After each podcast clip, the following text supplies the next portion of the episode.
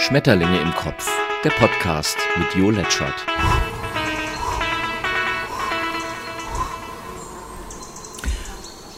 Hallo und ein herzliches Willkommen zu den Schmetterlingen im Kopf. Und da haben sich wieder einige angesammelt, einige Schmetterlinge und auch hier wieder ein Solo.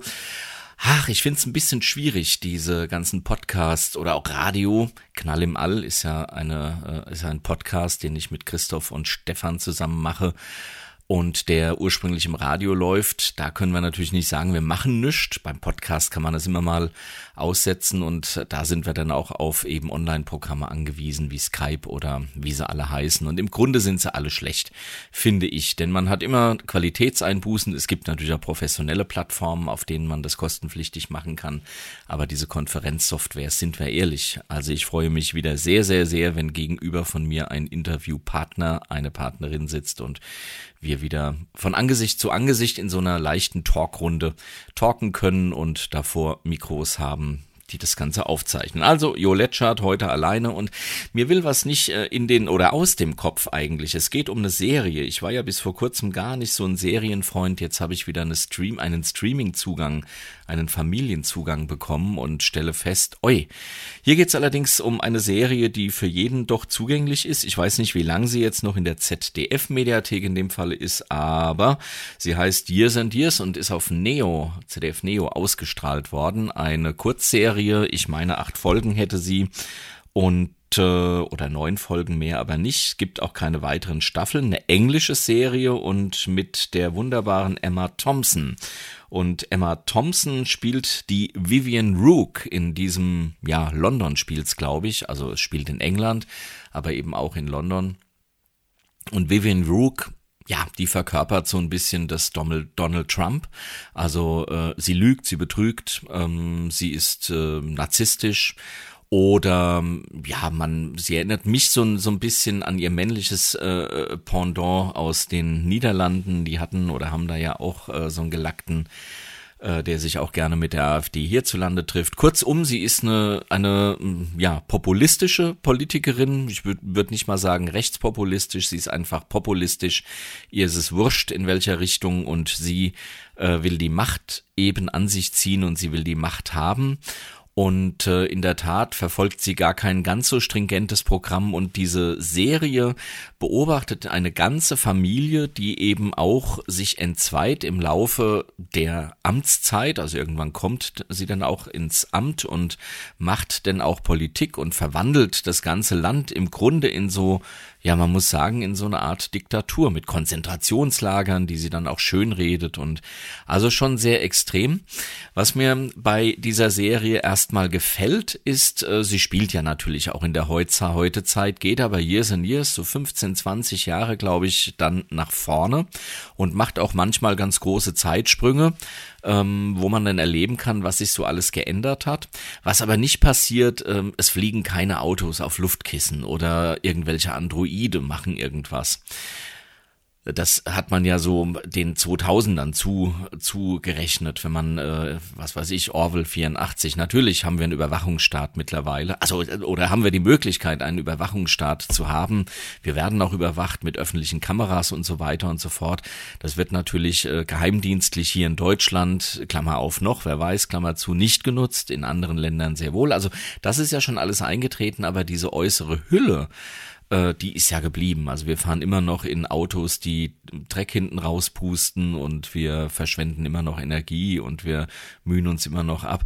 Das Einzige, was in Years and Years ähm, verfolgt wird, ist die technische Entwicklung und das ist das, was ich tatsächlich sehr sehr spannend finde und auch sehr erschreckend finde. Und das ist so das, was mich auch beunruhigt. Und bevor ich diese Serie angefangen habe zu schauen, habe ich einen Gedanken einmal in einem sozialen Medium geäußert. Und dieser Gedanke war, ähm, dieser Gedanke war, dass wir heute alle so lustige Apps haben. Da können wir unser Gesicht einpflegen und äh, diese, diese App fügt dieses Gesicht dann in Sisi, die Kaiserin Sisi ein und dann sieht man sozusagen Kaiserin Sissi mit meinem Gesicht und das finden wir total funny und teilen das.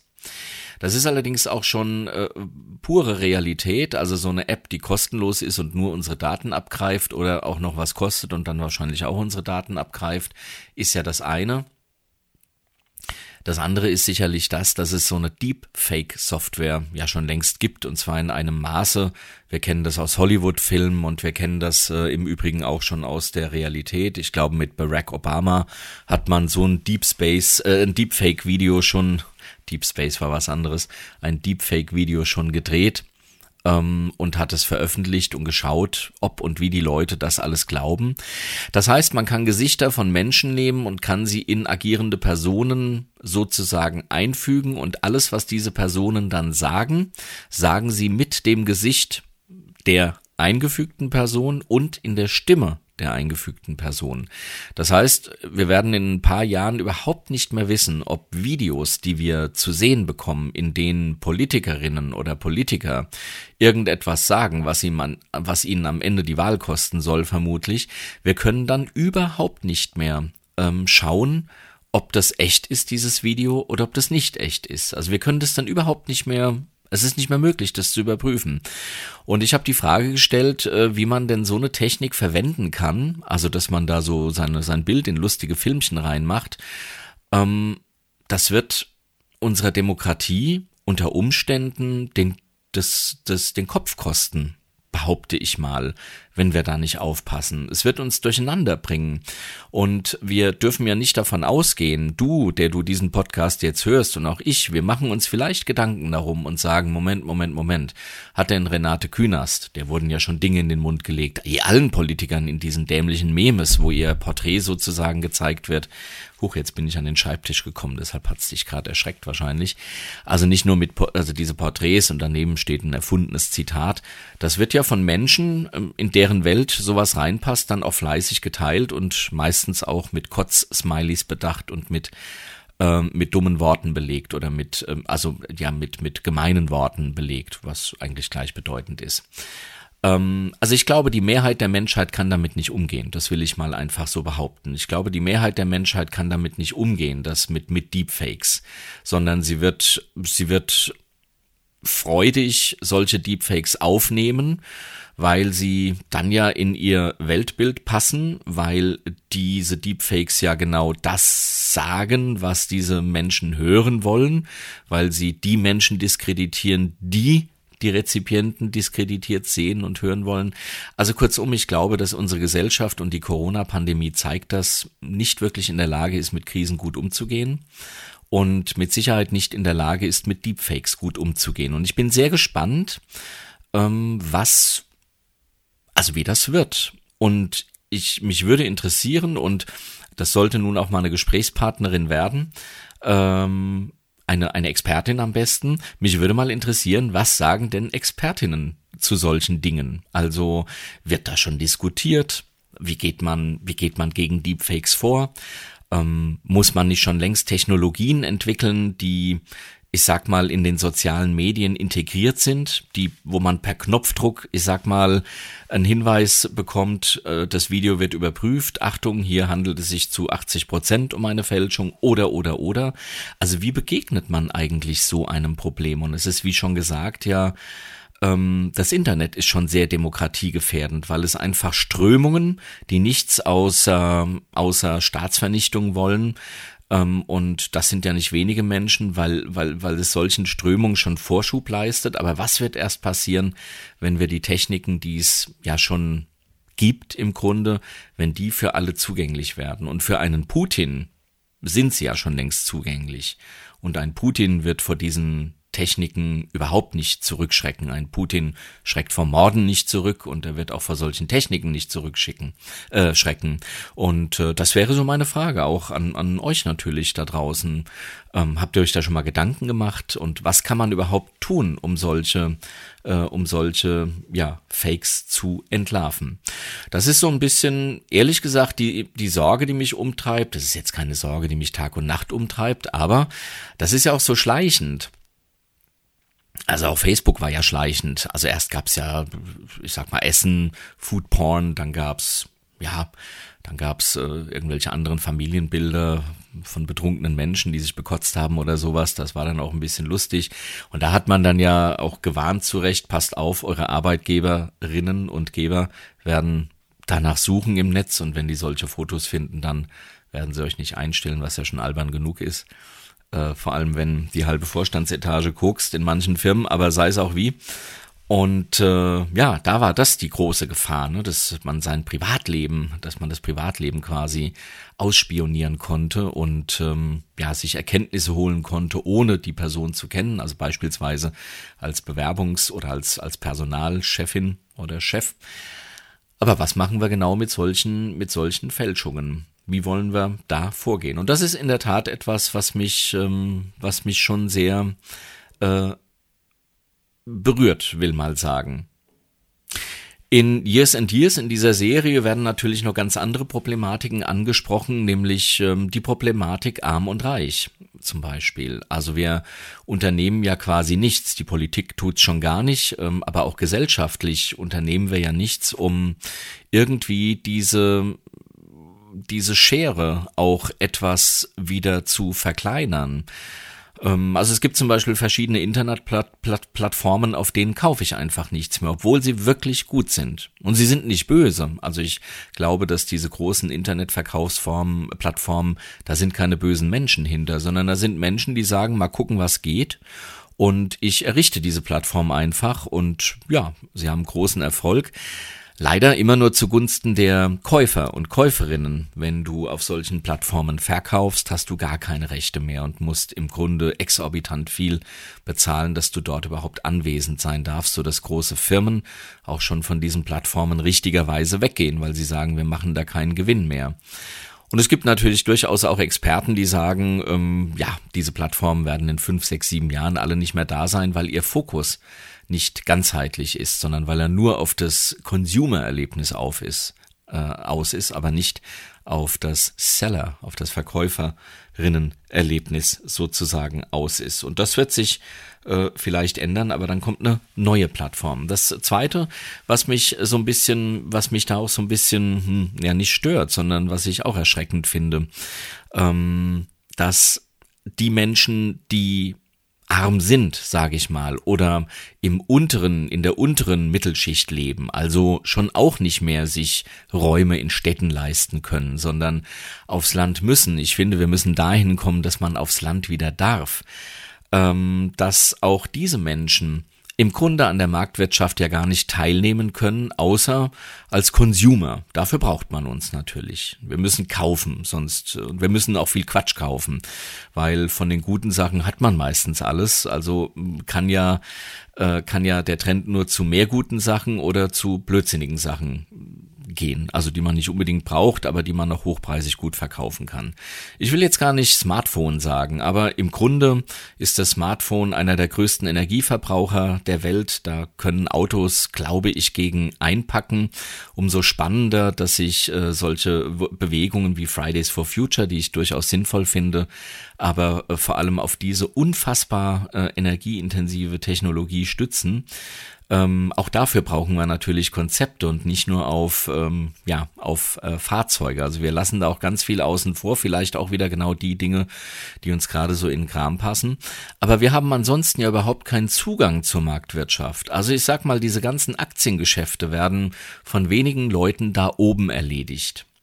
Äh, wir dürfen zwar Aktien kaufen, aber nun sind wir doch ehrlich, wenn Kreti und Pleti, und zu denen zähle ich in diesem Fall, eine Aktien-App hat, ja, nun gut, und vielleicht mal 20.000 Euro Schnapp macht aus 3.000 Euro, die sie eingesetzt haben, dann ist das A, naja, dann wird das eine einmalige Sache sein. Und B, ist das wirklich ein so, ein so minimal kleines Stück vom Kuchen, das sie uns da abgeben. Da kaufst du dir vielleicht mal ein Auto von. Aber mit 20.000 Euro kannst du keine Gesundheitsvorsorge, keine, keine Altersvorsorge, kannst du gar nichts machen. Auch mit 100.000 im Übrigen nicht. Und dieses ganz große Geld wird von immer weniger da oben verdient. So ist die Marktwirtschaft äh, eben konzipiert oder der Kapitalismus. Und deshalb ist er aus meiner Sicht, und das sage ich jetzt völlig unwissenschaftlich, man mag mich widerlegen und ich freue mich auf auf den Tag, dass ich hier mal mit einem Experten oder einer Expertin sitze, äh, zu höchst undemokratisch. Ähm, er lässt im Grunde den Zugang zu diesem Finanzmarkt nur wenigen zu und die vielen, die jetzt noch das auch geistige Know-how, man muss das ja auch verstehen und das äh, und das ähm, ähm, technische Know-how Know-how haben, das sind ist ja auch nicht die Masse. Und selbst die haben ja schon gar nicht mehr den Zugriff, außer dass sie eben Aktien kaufen dürfen und auch wieder verkaufen dürfen, aber alles andere entzieht sich ihnen. Also kurzum, wir wundern uns, warum diese Scheren alle immer größer werden. Ja, weil das System, in dem wir leben, genau auch so ausgelegt ist, dass die Scheren immer größer werden. Also, dass nur noch die Zugang und auch Entwicklungspotenzial in so einem System haben, die da schon lang gesettelt sind. Und wenn, wenn man neu in, in so ein System reinkommt, so ein Winterkorn interessiert doch also ist ja sowieso nicht mehr im Spiel, aber äh, interessiert doch ein, ein, ein ein Scheißdreck am Ende, was seine Aktionäre machen. Die sollen es halt kaufen. Es gibt ein paar große Aktionäre, da gehört wahrscheinlich BlackRock zu und Großanleger, aber die sind auch fein im Sattel. Und ich möchte da im Übrigen auch gar keine, gar keine Klassenkritik, äh, gar keine Klassenkritik loslassen. Das ist kontraproduktiv. Also, sondern eine Systemkritik, die brauchen wir.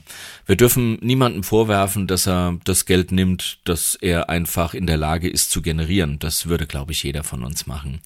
Ähm, aber wir müssen dem System vorwerfen, dass es eben nur noch eine bestimmte Zahl und eine bestimmte ähm, Art von Menschen überhaupt an, an sich teilnehmen lässt. Und die anderen sind nur noch dazu da, es aufrechtzuerhalten.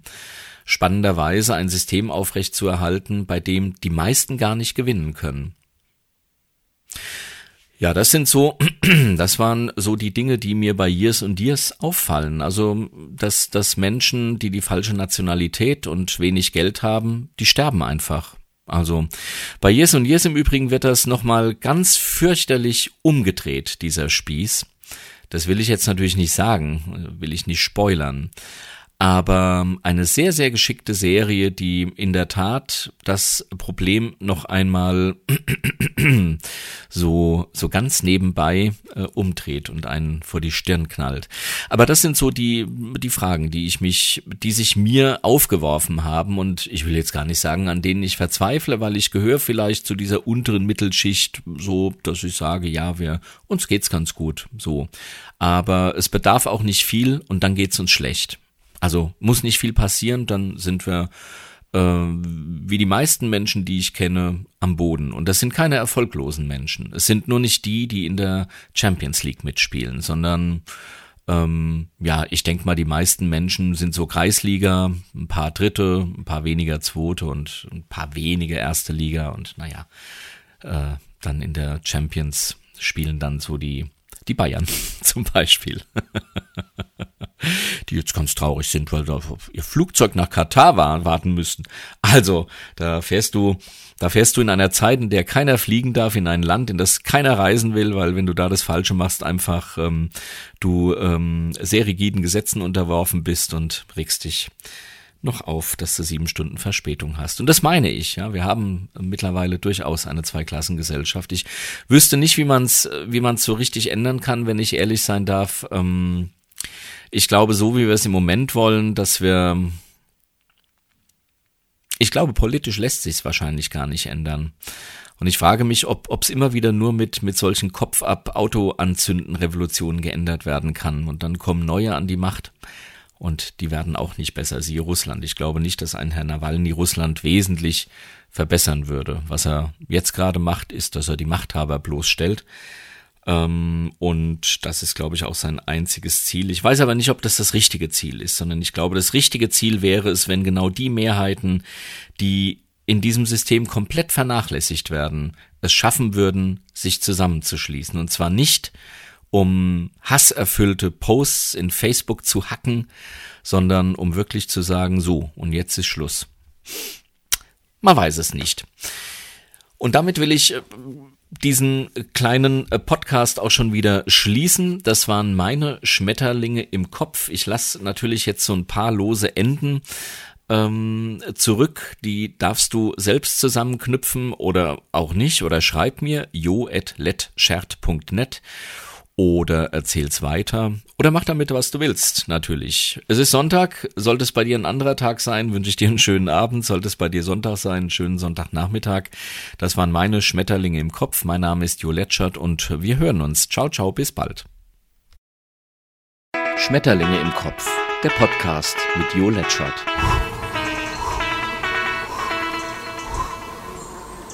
Geschafft. Hat's gefallen? Hast du Fragen, Wünsche, Kritik? Dann schau auf letchart.net oder schreib an jo.letchart.net. Und immer dran denken, böse Menschen haben keinen Podcast. Naja.